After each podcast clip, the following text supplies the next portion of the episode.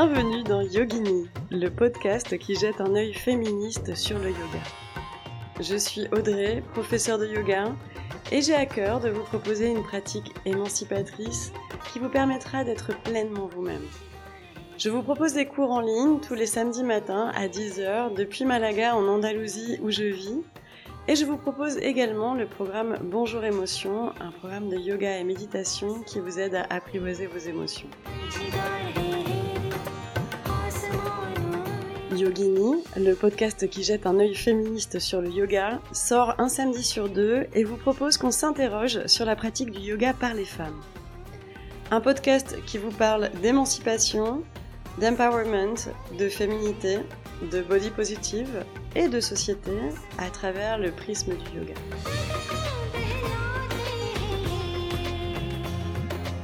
Et cette semaine, nous allons aborder un thème que j'ai déjà évoqué plusieurs fois.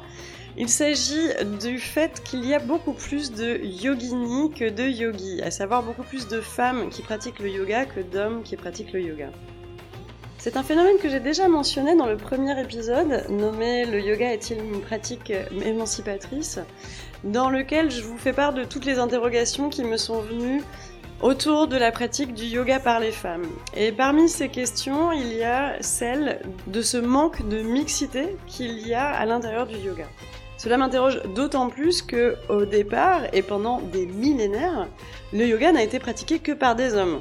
En Inde, le yoga était principalement pratiqué par euh, des élites formées par des hommes. C'est l'arrivée du yoga en Occident qui a mis en place une domination petit à petit euh, du yoga par les femmes. Mais il aura fallu attendre les années 50 pour voir le premier studio de yoga ouvert par une femme et voir également un premier livre de yoga qui s'adressait aux femmes. Et même jusqu'aux années 70, on pouvait remarquer qu'il y avait beaucoup plus de professeurs de yoga masculins que de professeurs de yoga féminins. Ensuite, petit à petit, en fonction des classes sociales, on a vu donc certaines femmes euh, se mettre à pratiquer du yoga. La question des classes sociales des femmes qui pratiquent le yoga sera l'objet d'un épisode à part entière. Mais on peut effectivement associer le fait que certaines femmes de classe aisée euh, qui n'avaient pas à travailler ont eu du temps pour pratiquer le yoga et s'y sont intéressées un peu plus massivement que les hommes. Jusqu'au point d'arriver à euh, aujourd'hui à en croire la population des studios de yoga et à en croire également ce qu'on peut voir sur les réseaux sociaux, on a vraiment une majorité de femmes qui pratiquent le yoga à travers tout l'Occident.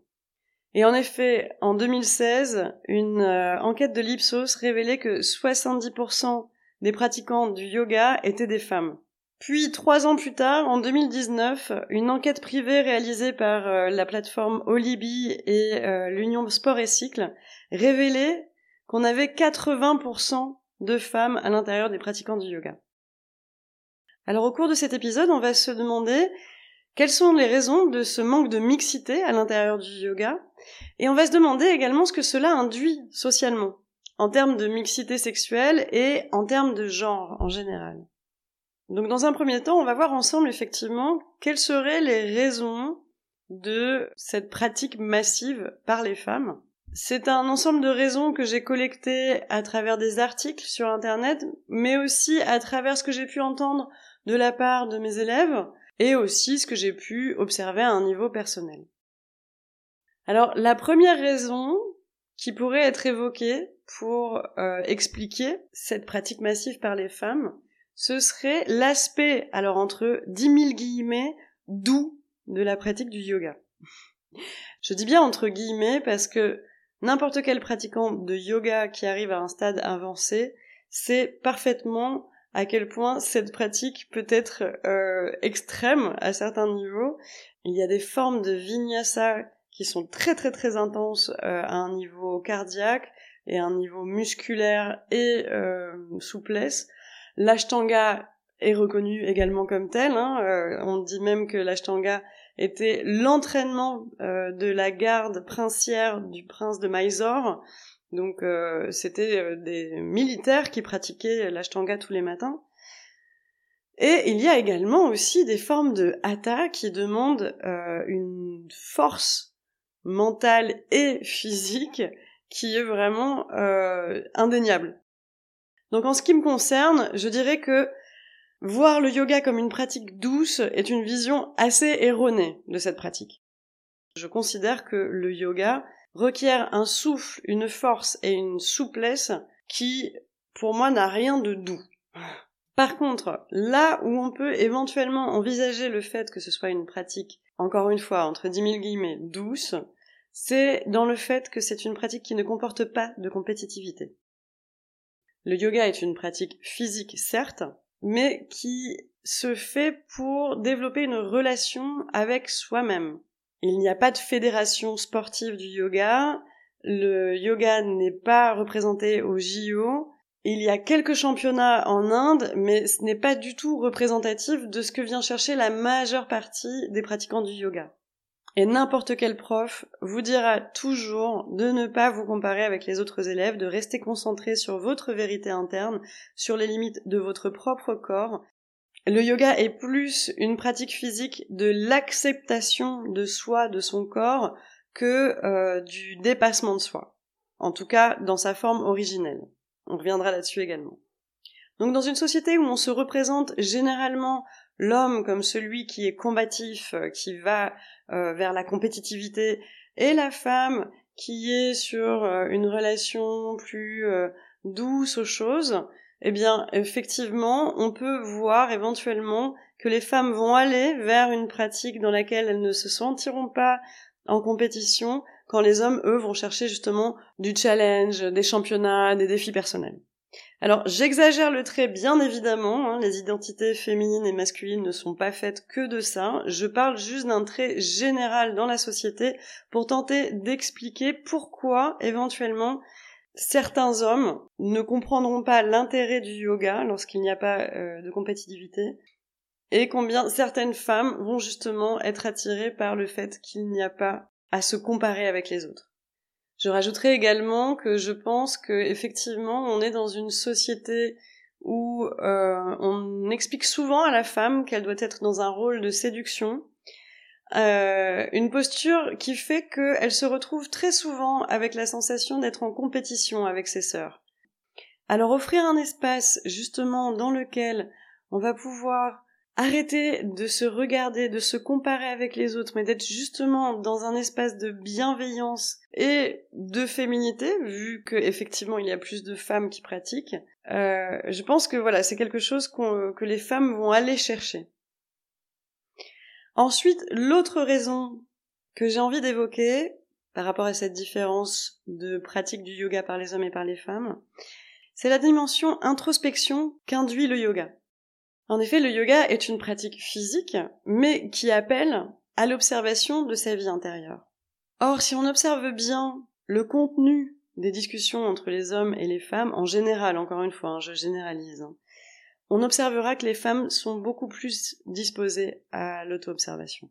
Alors, il y a plein de raisons à cela. Hein. Il y a des raisons à un niveau social, c'est-à-dire qu'on vit dans une société dans laquelle on met très souvent en doute la parole des femmes, donc les femmes ont comme inclus dans leur pensée le fait qu'elles devaient remettre en question leurs propres paroles et leurs propres observations. Donc elles ont cette capacité, je pense, à venir chercher à l'intérieur, à s'interroger, à, s'interroger auprès des autres également sur pourquoi elles perçoivent les choses et le monde de telle manière, lorsque les hommes, de manière plus générale, sont éduqués dans une sensation de détention du savoir, de la connaissance, de la vérité. Donc la posture de remise en question est quelque chose qui est socialement beaucoup plus présent chez la femme que chez l'homme. Ensuite, il y a des raisons historiques. Le fait que pendant euh, des siècles, le contenu de la vie de la femme était principalement le foyer, quand l'homme, lui, avait l'occasion d'aller vers l'extérieur. Donc, il avait des sujets de conversation liés à son travail, alors que la femme n'avait comme sujet de conversation que la vie de son propre foyer. Donc des choses intérieures. Là encore, on est dans de la vie interne. Alors que les hommes ont pu intégrer pendant des siècles le fait que leur conversation avait une autre portée. Et enfin, j'ai envie d'évoquer une raison biologique.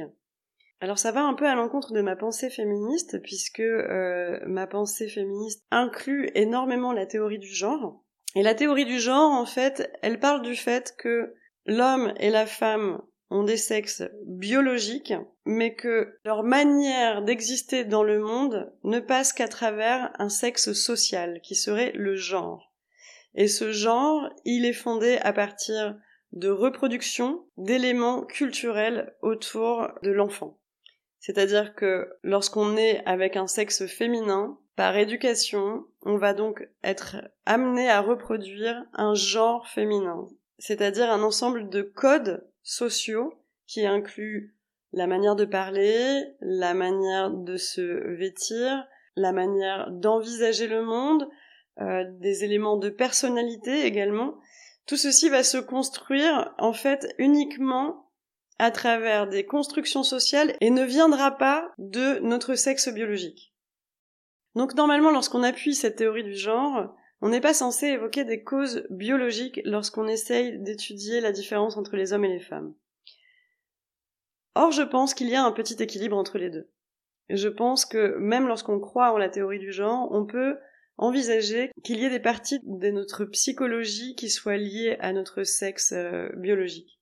En l'occurrence, je pense qu'un être humain qui est rythmé dès ses 12, 13 ou 14 ans par des cycles menstruels a une capacité à regarder sa vie intérieure différente de celle de l'homme. C'est-à-dire que on comprend très vite en tant euh, que femme qu'il y a une vie intérieure faite de sang, de euh, cycles, qui fait que on va avoir envie de savoir ce qui se passe à l'intérieur. Donc ça aussi, je pense que c'est quelque chose qui peut favoriser les femmes à avoir ce besoin d'introspection. Et cela se manifeste de manière assez concrète euh, en France à travers le pourcentage d'hommes et de femmes qui consultent des psychologues.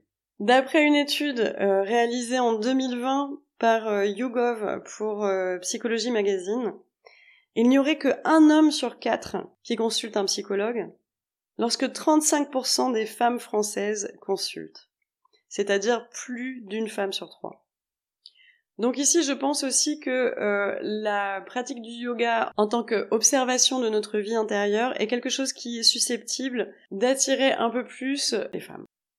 Ensuite, comme troisième raison, j'aimerais évoquer euh, une raison euh, biologique également, mais qui a plus à voir en fait avec la construction aussi sociale de l'identité masculine, c'est le manque de souplesse chez les hommes. On peut noter très facilement, en tant que prof euh, ou bien en tant qu'élève homme, combien un élève masculin, lorsqu'il démarre le yoga, va avoir beaucoup plus de mal sur un ensemble de postures que les femmes. Il y a généralement un manque de souplesse au niveau de l'arrière des jambes et au niveau du bas du dos, qui fait qu'il y a énormément de difficultés dans euh, des postures d'étirement vers l'avant et vers l'arrière. Ce qui veut dire une grosse majorité des postures de yoga. Et j'ai donc souvent entendu des hommes me dire ah oui le yoga ça a l'air sympa mais je suis pas souple du tout euh, donc ça m'intéresse pas. Donc ici j'ai envie d'évoquer une double prison mentale dans laquelle se trouvent les hommes euh, par rapport à ce fait que j'évoque. La première à avoir avec effectivement le besoin de résultats que les hommes vont avoir dans leur pratique physique. J'en reviens à la première raison évoquée, il y a beaucoup d'hommes avec qui j'ai eu l'occasion de parler qui ne comprennent pas bien le concept de la pratique physique pour la pratique physique. Ils ont l'impression qu'il va falloir qu'ils réussissent à imiter parfaitement ce que la prof, puisque ce sont souvent des profs féminines, est en train de montrer. Et ils se sentent parfaitement incapables, et se sentent à des années-lumière de pouvoir exécuter ces postures, et donc ils se disent que ce n'est pas pour eux. Donc il y a ici effectivement un blocage au niveau de la vision de l'expérience du corps en tant que tel. Les hommes qui pensent de cette manière-là vont se couper de la pratique du yoga parce qu'ils ne comprennent pas l'intérêt de ne pas être dans une pratique physique compétitive. Donc une fois dit ça, je ne saurais que féliciter ceux qui ont le courage justement de sauter le pas et d'aller euh, chercher un peu plus loin que euh, la compétitivité à l'intérieur d'une pratique physique. Et j'aurais également envie d'inciter ceux qui restent toujours bloqués à tenter, encore une fois, à tenter de se débarrasser de ce poids mental, de cette impression qu'on utilise notre corps pour obtenir quelque chose, pour réussir quelque chose, pour être dans euh, le défi. Je pense que ce serait euh, vraiment très très beau de voir euh, plus d'hommes se laisser un peu tranquille avec ce genre de pression et pouvoir tout simplement profiter de leur corps en tant qu'outil de bien-être absolu. Et alors donc je vous parler d'une deuxième prison mentale c'est celle qui, selon moi et selon euh, beaucoup de théoriciens, théoriciennes du genre, euh, est à la base du manque de souplesse des hommes. C'est que la construction sociale de la masculinité va à l'encontre de la souplesse. Dans le premier épisode de Yogini, j'évoquais euh, le fait que j'avais fait du burlesque auparavant, et il y a une pratique à l'intérieur du burlesque qui s'appelle le drag king, et ce sont des femmes qui se travestissent en hommes pour pouvoir ensuite performer sur scène. Et j'avais fait un de ces ateliers drag king et c'était vraiment très très très intéressant. Et l'animatrice, nommée Louise Deville et Louis Deville lorsqu'elle est sur scène en tant que drag king, avait vraiment mis l'accent sur le fait que on pense que des deux genres, masculin et féminin, c'est le genre féminin qui contient le plus d'artefacts. On va effectivement, en tant que femme, pouvoir utiliser du maquillage, des coiffures, des talons, euh, des postures de pin-up. Et en fait, dans ces ateliers de drag on découvre que l'identité masculine également est pleine d'artefacts. On y travaille la posture de l'homme, on y travaille euh, sa voix, on y travaille sa gestuelle, et globalement, tous les éléments d'imitation qu'elle nous donnait pour imiter la gestuelle masculine était justement dans une rigidité du mouvement. Lorsqu'on apprend à une jeune fille à être douce, délicate, elle va utiliser un poignet tout en souplesse. L'homme, grandissant, va au contraire devoir montrer une poigne, une certaine capacité à contrôler son environnement, contrôler son espace. Il est en maîtrise de ce qu'il y a autour de lui, il n'est pas dépendant de ce qu'il y a autour de lui, donc son corps dans l'espace va se mouvoir avec une certaine rigidité. Et c'est ainsi que j'aurais tendance à expliquer le manque de souplesse qu'il y a chez les hommes.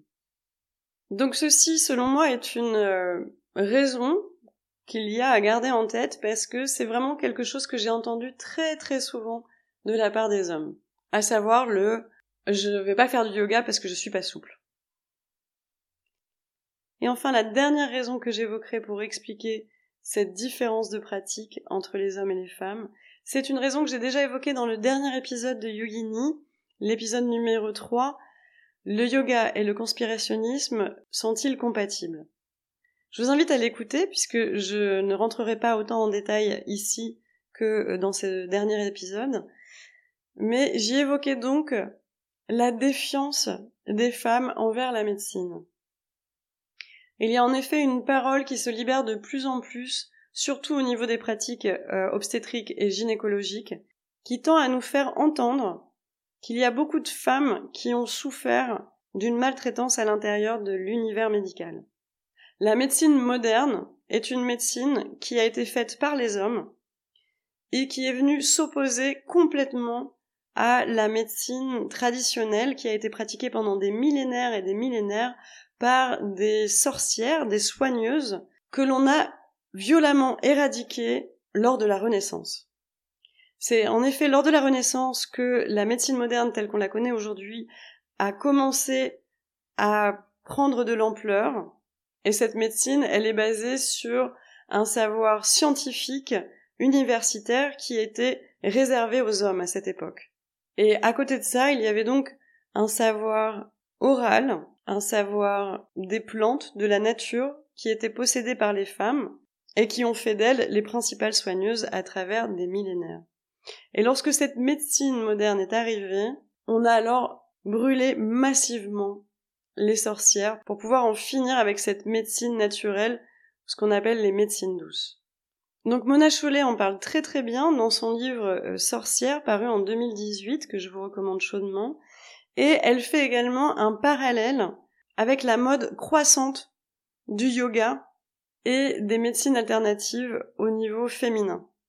Et en effet, il y a une étude de juillet 2019 réalisée par le site internet Medocine spécialisé en médecine douce, en médecine naturelle, qui révèle que en France, 72% des utilisateurs de médecine douce sont des femmes.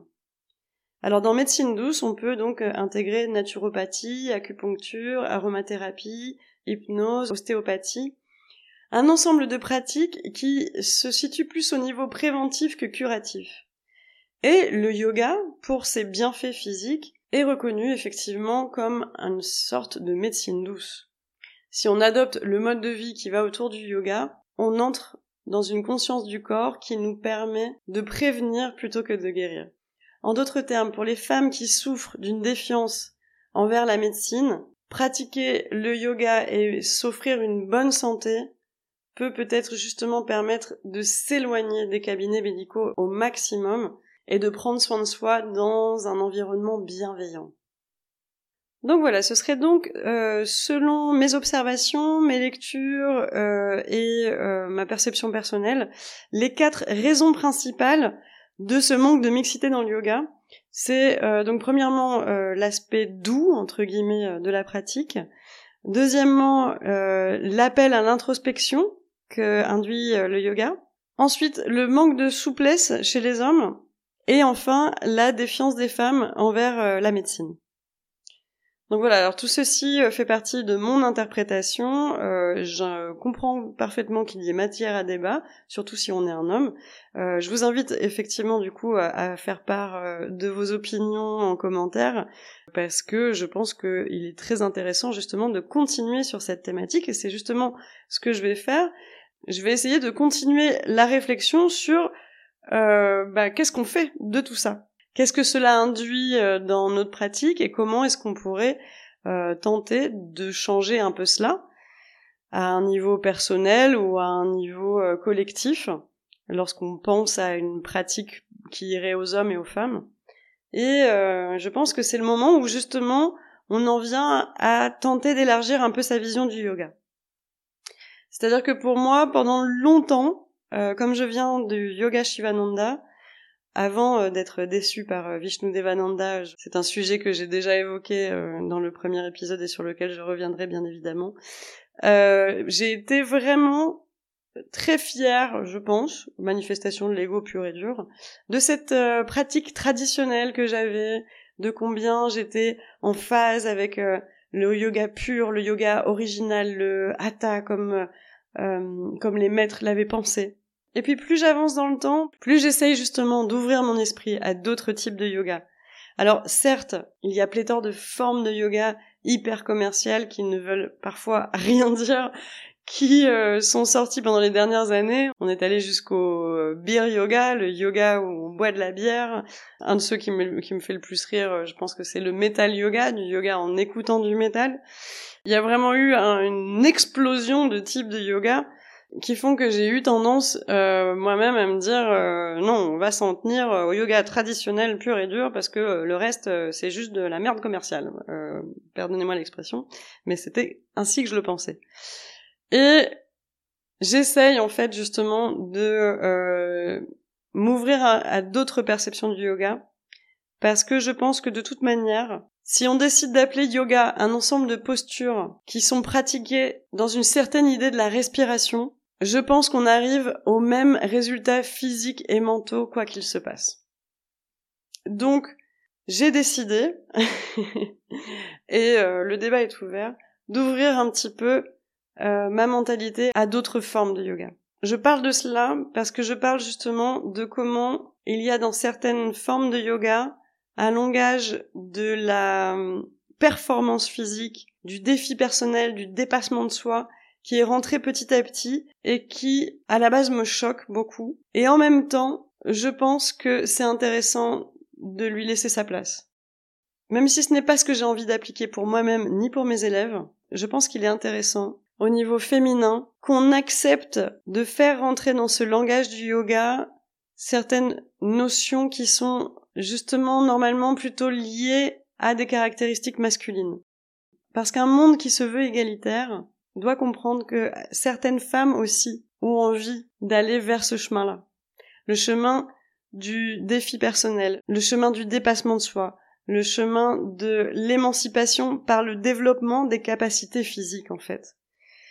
Je pense que je serais toujours plus ou moins choquée par les pantalons de yoga sur lesquels sont inscrits sur les fesses, généralement, no pain, no gain. Mais en attendant, j'ai pu observer qu'effectivement, à travers le développement des capacités physiques de certaines femmes, il y a une sensation de liberté, une sensation d'émancipation qui peut être très très fort à un niveau personnel, à un niveau social. Donc même si ça me coûte par rapport à ma vision originale du yoga, je pense qu'il peut y avoir de la place pour ce discours allant vers le dépassement de soi. Quant au niveau masculin, je parlais justement de différentes formes de yoga qui ont pu naître. Il y a euh, un type de yoga qui s'appelle le broga, le yoga des bros, des potes, euh, qui au départ euh, m'avait vraiment choqué. Je m'étais dit mais qu'est-ce que qu'est-ce que c'est que ça? À quel moment vous avez besoin d'un yoga pour les mecs? Et en fait, quand on se renseigne un peu, on, voit que justement le fondateur du Broga avait en tête l'idée qu'il fallait faire bénéficier des bienfaits du yoga à un maximum de gens et il avait compris que beaucoup d'hommes restaient bloqués par le côté féminin du yoga. C'est quelque chose que j'ai pu entendre aussi. Hein. J'ai eu des élèves masculins qui me disaient j'ai peur d'aller en retraite avec toi parce que j'ai peur que ce soit trop féminin. Et donc euh, Robert Sidotti, le fondateur du Broga, a justement créé cette méthode pour faire bénéficier des bienfaits mentaux des bienfaits physiques du yoga euh, à des hommes qui sont euh, un peu timides justement aussi par rapport à cette thématique euh, de souplesse. Le broga est un yoga dans lequel on va travailler plus les postures qui requièrent de la force que les postures qui requièrent de, la souplesse. Mais en même temps, on va quand même travailler la souplesse. Donc l'idée ici, en fait, finalement, c'est de faire un pont entre une pratique sportive et une pratique de bien-être qu'est le yoga et lui donner les couleurs masculines si certains hommes en ont besoin pour se sentir bien. Et je pense sincèrement qu'il serait très intéressant qu'il y ait de plus en plus d'hommes qui pratiquent le yoga. Pourquoi? Parce que c'est l'autre point euh, que je voudrais aborder. Je pense qu'il y a certains aspects du yoga qui pourraient permettre de changer profondément la société. Comme par exemple justement ce qu'on essaye de travailler, à savoir notre rapport corps-esprit qui nous permet cette observation de la vie intérieure. Si nous, les femmes, on a déjà tendance à l'introspection, on a déjà tendance à regarder à l'intérieur de nous, qu'est-ce qu'on va faire si on se met toutes à pratiquer du yoga massivement, si à côté les hommes euh, restent dans la posture masculine que leur a offert la société? Dans un monde idéal, on ne devrait pas être les seuls, nous les femmes, à tenter de travailler aussi profondément sur euh, notre vie intérieure. Parce que si on continue dans ce sens-là, on va vers un monde dans lequel on aura tout le temps la sensation qu'il y a quelque chose qui cloche chez nous, les femmes. La fameuse hystérie dont on nous accuse depuis des siècles et des siècles. Je pense qu'il faut qu'on fasse attention à ce que nous, les femmes, en suivant cette voie du yoga, on ne parte pas vers une image parfaitement lissée de la féminité qui est représenté par euh, justement tous les feeds Instagram de yogini que l'on voit passer, où on voit des femmes dans des décors sereins, euh, prenant soin de leurs enfants de manière sereine, elles sont toutes calmes, elles sont détendues, elles ont des sourires de Bouddha, quand en réalité, sur cette terre et dans nos vies de femmes, on a bien des raisons de ressentir des émotions négatives des émotions négatives telles que la colère, la tristesse, le découragement, le dégoût. Il y a beaucoup beaucoup de raisons dans la vie d'une femme de ressentir tout cela. Et c'est ce dont je parlais dans le deuxième épisode de Yogini. Attention à ce que cette mode du yoga, à l'intérieur de l'image de la femme, ne devienne pas une machine à lisser les personnalités des femmes pour qu'elles soient encore plus calmes et douces. Je vous invite encore une fois à écouter Fabrice Midal, qui nous explique qu'on ne médite pas pour être calme. On médite pour accueillir la vie telle qu'elle est et accepter les différentes parts de notre personnalité. C'est d'ailleurs pour cette raison que je propose tous les lundis soirs à 19h sur Instagram des sessions de méditation entre déesses en live. Les méditations entre déesses, ce sont des moments pendant lesquels je vais aborder les personnalités et les représentations des déesses hindoues. Alors c'est fait sans absolument aucune intention religieuse, je ne suis pas hindouiste et je ne suis pas non plus spécialiste de la religion hindoue. Par contre, en tant qu'ancienne étudiante en ethnologie, c'est vrai que cette religion polythéiste m'intéresse énormément. Et ce qui m'intéresse par-dessus tout, c'est justement comment ces déesses hindoues représentent une féminité globale. Une féminité qui contient beaucoup de caractéristiques. Des caractéristiques qui vont justement de la sagesse à la destruction, de la puissance créatrice viscérale à la bienveillance, la bonté euh, absolue, qui vont du pouvoir féminin dans sa représentation la plus crue à des notions d'abondance, de richesse, de subtilité. Bref, un ensemble de choses qui nous permet justement de regarder en direction d'une féminité riche, faite de plein de choses, faite d'émotions, faite de vie.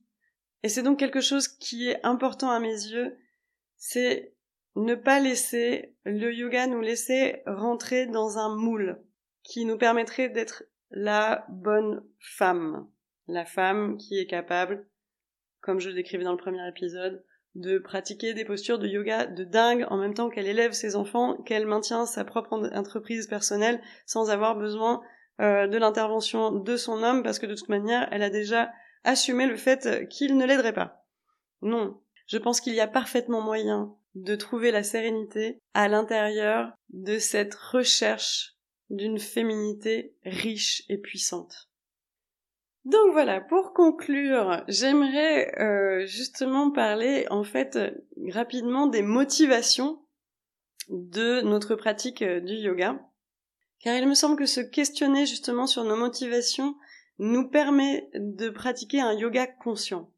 Et à l'intérieur de ces motivations, je pense qu'il faut réussir à trouver un équilibre entre ce qu'on recherche physiquement et mentalement. Et donc ça m'amène à vous reparler de cette enquête de mars 2019 réalisé par euh, la plateforme Olibi et l'Union euh, Sport et Cycle.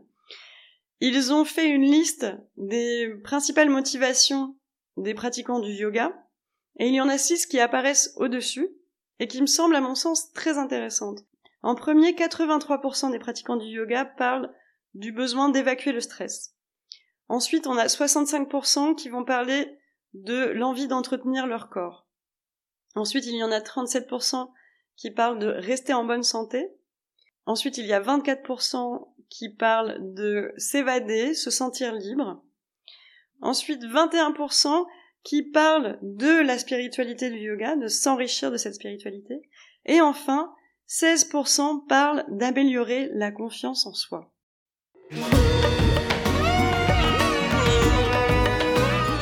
Quand je lis ces six motivations principales évoquées par les gens qui ont participé à cette enquête, je vois exactement le yoga que je souhaite enseigner. Même si j'ai ces méditations entre déesses, même si j'ai ce podcast qui s'appelle Yogini, j'ai vraiment envie d'enseigner un yoga pour tout le monde.